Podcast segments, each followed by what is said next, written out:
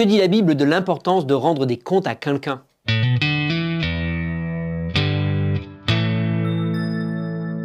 Il existe déjà beaucoup de tentations dans le monde d'aujourd'hui et Satan s'acharne à en créer toujours plus. Face à de telles tentations, beaucoup de chrétiens cherchent un partenaire de responsabilité pour prier avec eux et les aider à porter les fardeaux du combat spirituel. Il est bon d'avoir un frère ou une sœur sur qui compter quand nous faisons face à la tentation. Le roi David était seul le soir où Satan l'a incité à commettre l'adultère avec Bathsheba dans 2 Samuel au chapitre 11. La Bible nous dit que nous n'avons pas à lutter contre la chair et le sang, mais contre l'esprit, contre les dominations et puissances spirituelles qui nous menacent dans Éphésiens 6, verset 12. Sachant que nous luttons contre les puissances des ténèbres, nous avons besoin de toute l'aide que nous pouvons obtenir autour de nous, ce qui peut impliquer de rendre des comptes à un autre croyant qui puisse nous encourager dans nos combats.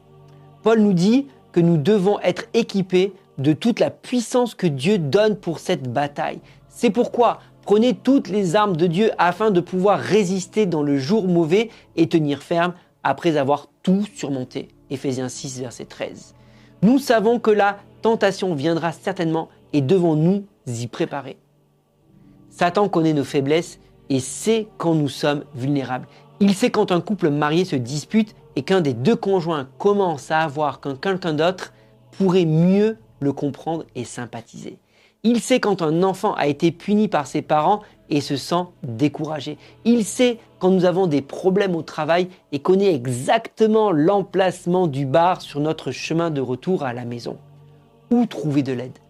Nous voulons faire ce qui est juste aux yeux de Dieu, mais nous sommes si faibles. Que devons-nous faire alors? Proverbe 27, verset 17 dit Tout comme le fer aiguise le fer, l'homme s'aiguise au contact de son prochain. Le regard d'un ami fidèle nous encourage et nous apporte un soutien moral. Quelle était la dernière fois qu'un ami vous a appelé juste pour prendre des nouvelles? Quelle était la dernière fois que vous avez appelé une amie pour lui demander si elle avait besoin de parler?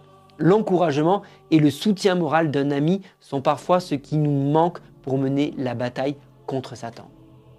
L'auteur de l'épître aux Hébreux l'a bien résumé quand il a écrit Veillons les uns sur les autres pour nous inciter à l'amour et à de bonnes œuvres. N'abandonnons pas nos assemblées comme certains en ont l'habitude, mais encourageons-nous mutuellement. Faites cela d'autant plus que vous voyez s'approcher le jour. Hébreux 10, versets 24 et 25. Le corps de Christ est relié et nous avons le devoir mutuel de nous édifier les uns les autres. Jacques parle aussi de responsabilité en écrivant Avouez-vous vos fautes les uns aux autres et priez les uns pour les autres afin d'être guéris. La prière du juste agit avec une grande force. Jacques 5, verset 16. Le fait d'avoir quelqu'un à qui rendre des comptes de nos actes est crucial dans notre lutte contre le péché.